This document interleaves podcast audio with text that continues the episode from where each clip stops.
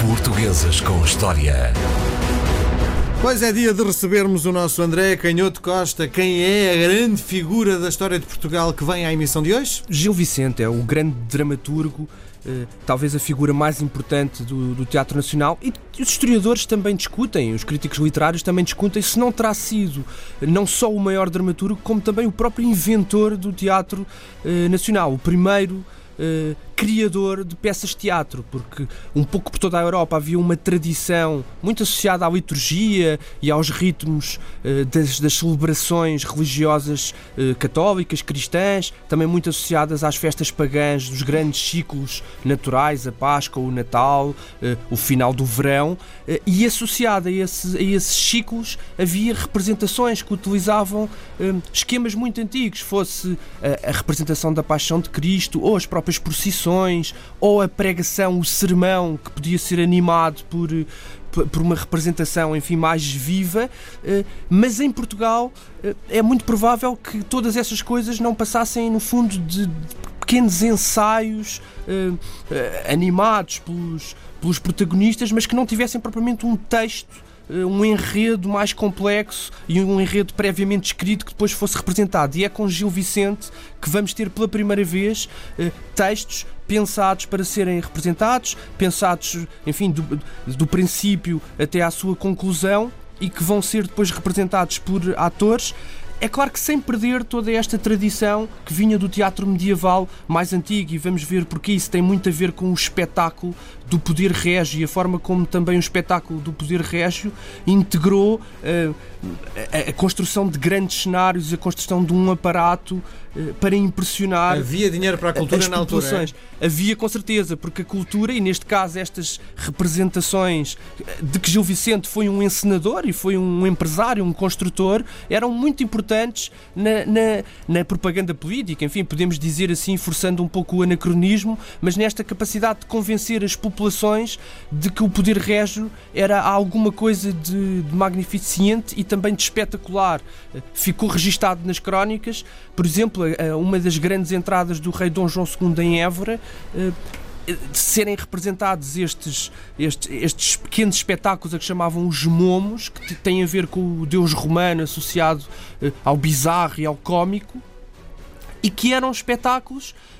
que tinham alguma coisa também do circo romano, porque tinham essa construção de máquinas. Por exemplo, neste caso de, de, desta entrada do João, Dom João II, montaram um grande cenário com, simulando um mar, com enormes uh, tiras de pano de linho, ondulando, e depois foi feita a construção em madeira de uma caravela, de uma nau que se movia automaticamente. Portanto, eram, eram construções, nós às vezes temos esta ideia da Idade Média como uma coisa um bocado obscura, um bocado uh, sem grande sem grande rigor ou capacidade tecnológica e de facto ultimamente e nos últimos 20 anos, 20, 30 anos com, a, com, o conhecimento mais arqueológico daquilo que era a tecnologia medieval e também dos próprios textos, obviamente, e o maior conhecimento da época, sabemos que de facto não era bem assim. E estas máquinas, embora estejamos a falar do final da Idade Média, a construção destas máquinas do teatro, a que Gil Vicente esteve associado, eram, eram verdadeiramente espetaculares, com esta havia capacidade. Havia muitas salas em Portugal na altura, não é? Fazer andar. Não havia propriamente salas, o teatro era representado no passo e também nos, nos mosteiros, nas igrejas.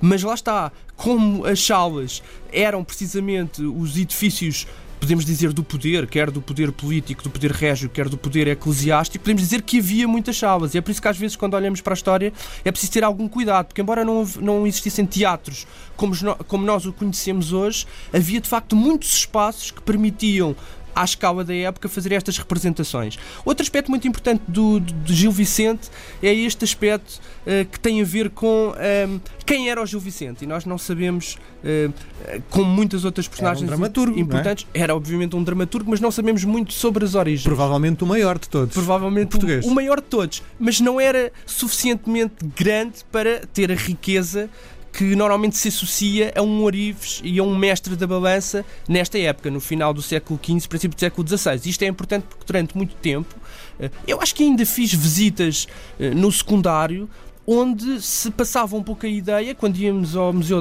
Nacional de Arte Antiga e está lá exposta a Custódia de Belém, aquela, aquele objeto uh, extraordinário para guardar a hóstia consagrada, esculpido em ouro, uh, dizia-se que essa custódia de Belém tinha sido provavelmente da autoria de um mestre Gil Vicente uh, e que se associava ao Gil Vicente dramaturgo mas já muitos historiadores tinham posto isso em causa. O, o mais conhecido de todos, o António José Saraiva, irmã irmão do muito conhecido Germano Saraiva, e o António José Saraiva escreveu um, um, um, texto onde, onde refuta um pouco, onde põe em causa essa, essa hipótese de o Gil Vicente, uh, dramaturgo, e o Gil Vicente Ourives e mestre da balança, que também existiu, obviamente, serem a mesma pessoa, porque para quem não sabe, uh,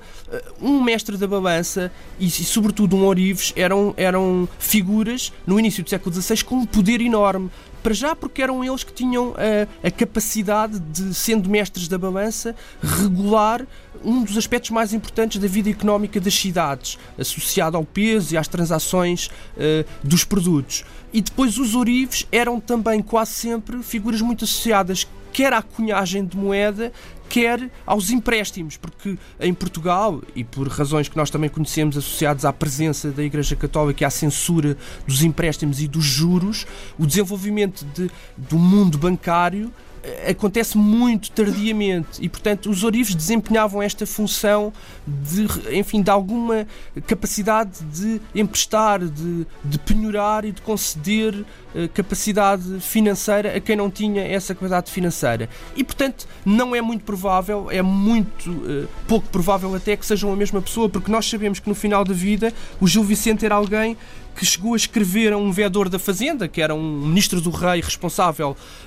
pelas finanças da coroa, e o Gil Vicente chegou a escrever com uma certa piada, a dizer eu sou um Gil que não tem nem ceitil, que no fundo era alguém que não tinha sequer um tostão para, para viver e, portanto, não é muito provável de facto que, sejam, que tenham sido a mesma pessoa. O que é importante destacar, eh, e vamos terminar com esta ideia muito importante. Aquilo que de facto fica da obra do Gil Vicente é esta capacidade satírica muito influenciada, muito animada pela festa popular, pela, por uma certa alegria, por uma certa despreocupação. E esta sátira foi sobretudo uma sátira das classes mais altas, como não podia deixar de ser, sempre com certo cuidado, na medida em que era um dramaturgo muito protegido pelo rei, eh, mas esta sátira das classes mais altas, que se vê, por exemplo, numa coisa muito atual, que é uh, uma certa tendência que existe para dominar várias línguas e para uh, a facilidade com que alguém se expressa em várias línguas ser um atributo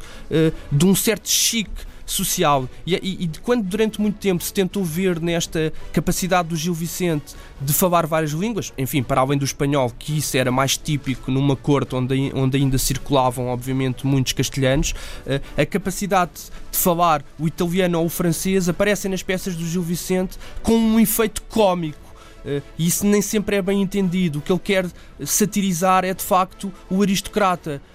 pouco culto, mas que quer passar uma imagem de cultura por esse domínio muito precário e até um pouco ridículo das línguas.